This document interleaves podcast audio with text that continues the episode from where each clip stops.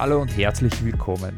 Du hörst den Podcast Studieren mit Kind. Ich bin Marco, euren Podcast-Host und nehme euch auch heute wieder mit in meinem Leben als Student und frisch gebackener Vater.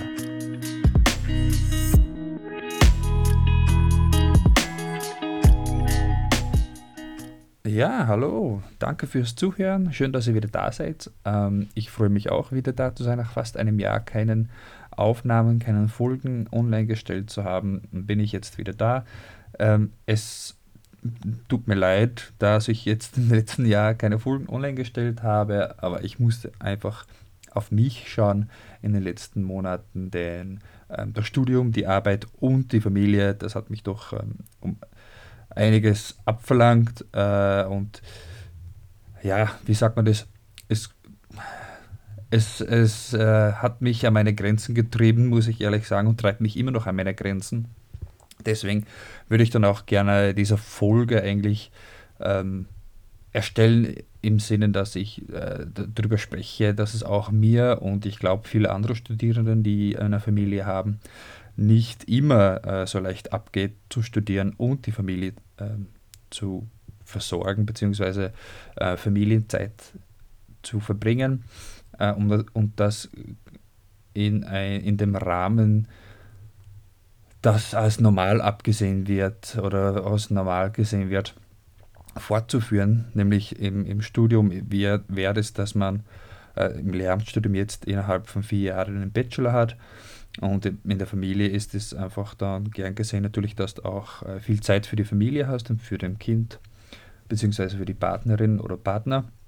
Ähm, und ähm, ein Vollzeitstudium innerhalb von vier Jahren mit, mit so viel ECTS-Punkte äh, da und, und, und die Familie und dann auch Arbeit, das ähm, fragt einfach viel Zeit und, und äh, vor allem viel Anstrengung.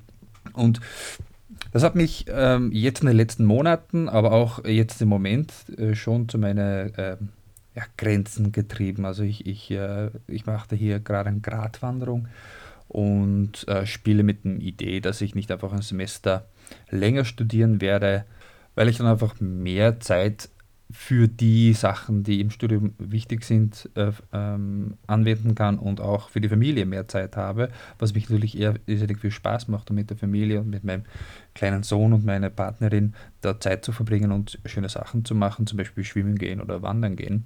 Und jetzt im Moment ähm, mit dem Stress, Studiumstress, ist es eigentlich ähm, immer so, ein, so eine Zwiespalt bei mir im Kopf, denn ich mache gern schöne Sachen mit der Familie, aber im Hinterkopf habe ich auch noch immer, und das malt immer weiter, was ich alles noch nicht fertig machen muss für Studium. Und deswegen versuche ich auch die, diese Folge wieder kurz zu halten, denn ich habe nur einen bestimmten äh, Zeitraum, worin ich die, das hier ähm, ja, aufnehmen kann und, und dann auch ähm, online stellen kann. Denn ich muss wieder weiter mit, ähm, mit der Arbeit für mein Studium und den Haushalt auch noch. Es muss auch noch gekocht werden heute ähm, und eventuell noch geputzt, wenn er noch Zeit bleibt.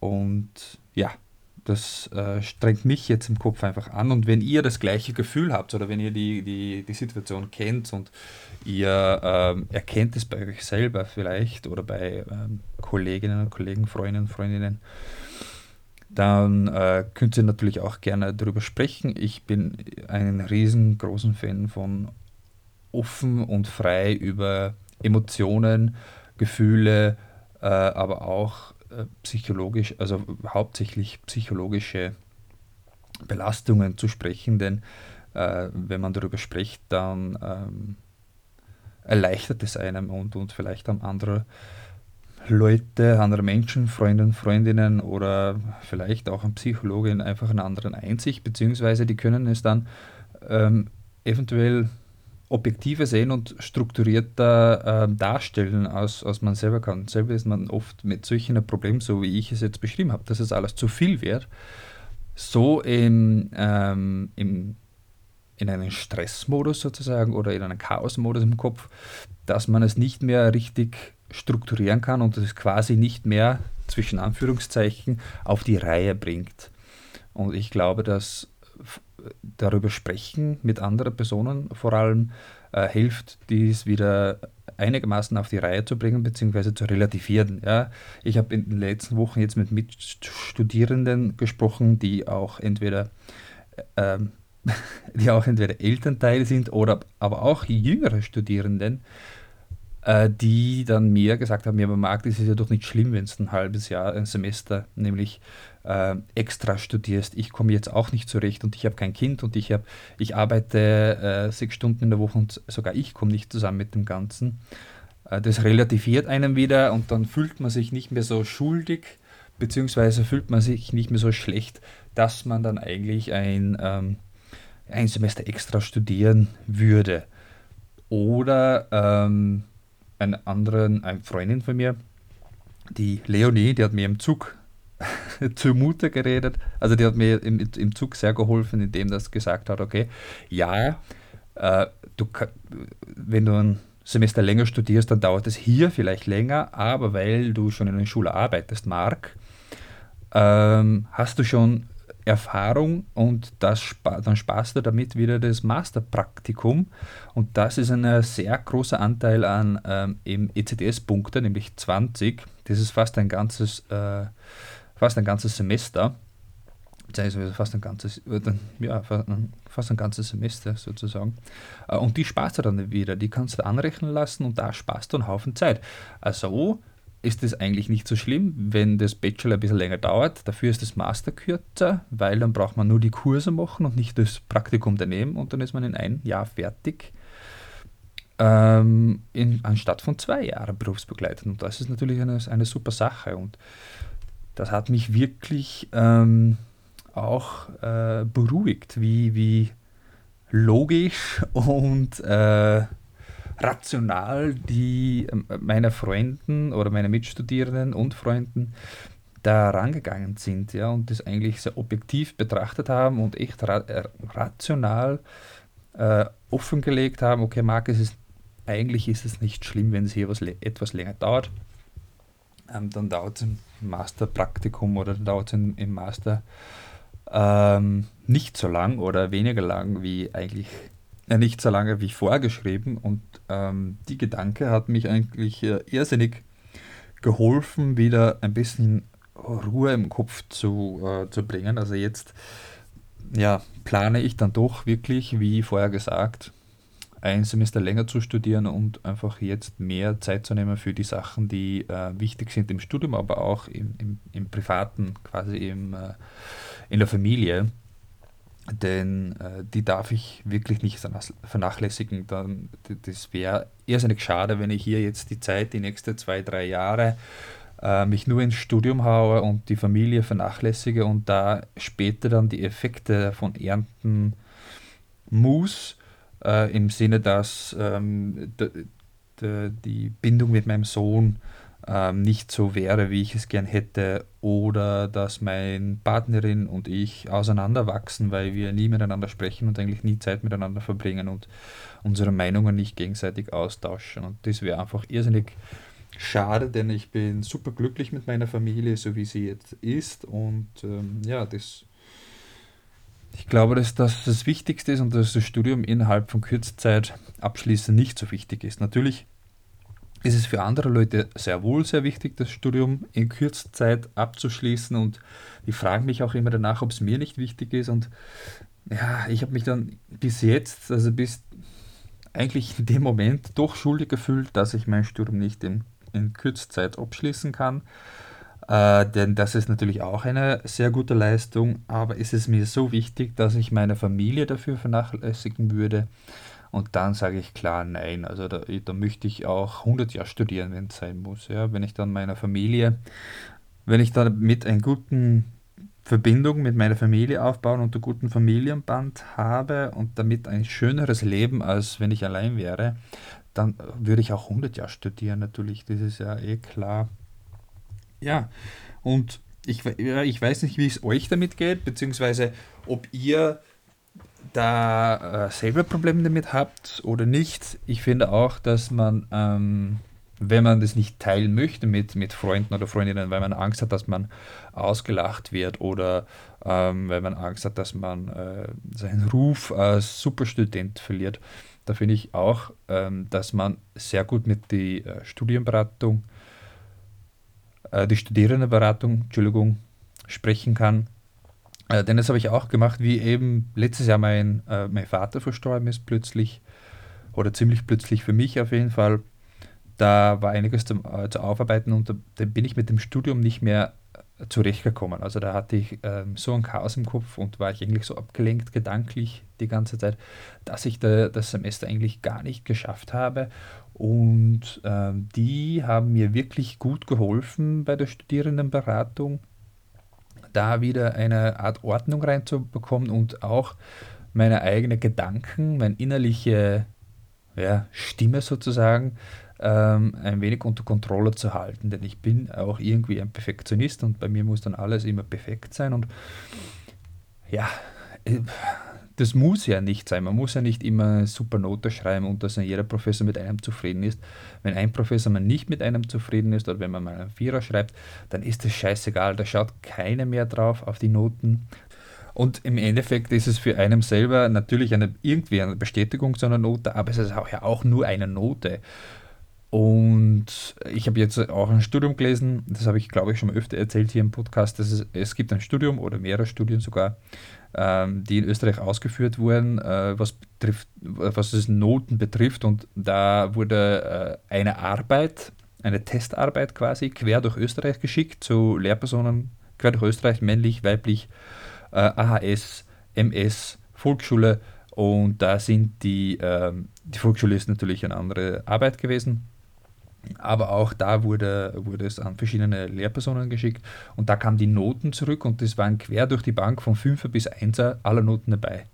Ja, und das heißt, dass Noten eigentlich eine sehr subjektive, ähm, eine subjektive Bewertung sind von nur dem Lehrperson. Ja, aber wenn man es vier, fünf andere Lehrpersonen fragen würde, ohne die Noten vorher zu sagen, also quasi ein Second Opinion, dann kriegt man eine ganz andere Note oftmals. Ja, das kann von 5 bis 1 dabei sein. Ähm, und das, das hat mich dann auch dazu gebracht, dass ich eigentlich um die Note, äh, dass ich mich nicht so viel um die Note kümmere, dass ich da nicht so viel Aufmerksamkeit dran schenke. Natürlich ist es schön, wenn man ein Einzelner schreibt, aber ähm, ich finde es eigentlich seitdem, dass ich bei der Studierendenberatung war, letztes Jahr, viel wichtiger, dass ich Spaß habe an meiner Arbeit, dass ich Sachen schreibe, dass ich Arbeiten schreibe, die ähm, ich interessant finde zum Beispiel und dass ich da wirklich was für mich raushole und wo ich denke, ah, das ist ganz cool, das ist super interessant, da kann ich was darüber schreiben und, und dann lerne ich auch persönlich was. Und ja, natürlich gibt es immer Arbeiten, die man ähm, schreiben muss über ein Thema, die man, den man nicht interessiert oder wof wofür man sich nicht interessiert, kann, ich, kann ich besser sagen.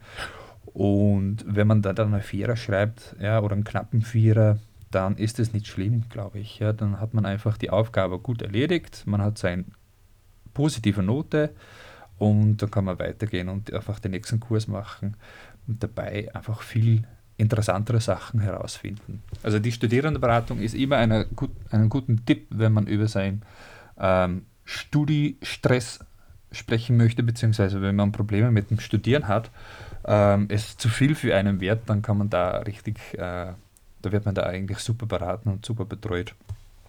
Und ja, da, ich bin ein super Fan von solchen Sachen und auch, aber auch unter Studierenden sprechen, dass es einem eigentlich gar nicht so gut geht mit dem Studium und dass, dass es eigentlich äh, manchmal relativ schwierig ist, finde ich auch ein, ähm, ja, da bin ich offen da, dafür und ich, ich stehe auch dazu, dass ich das selber mache, denn es kann ja nicht immer super gehen, es kann ja nicht immer super laufen man kann ja nicht immer super zurechtkommen mit dem Studium oder mit dem Professor. Man kann ja nicht immer ähm, super glücklich sein, vor allem nicht in unserem Studiumssystem, im, äh, vor allem im Lehramt oder in Medizin oder anderen Studien, wo sehr äh, viel verlangt wird, beziehungsweise wo, wo man sehr viele Stunden reinsteckt und dann eigentlich relativ geringe ähm, Belohnungen bekommt. Ja, man kriegt ja keinen Lohn. Also der Studio, äh, Studentens, ein Studentenlohn sind die ECTS, die man am Ende kriegt und von einem Kurs äh, und die sind oft viel zu wenig für den Aufwand, was man dafür betreibt und das ist dann äh, schon oft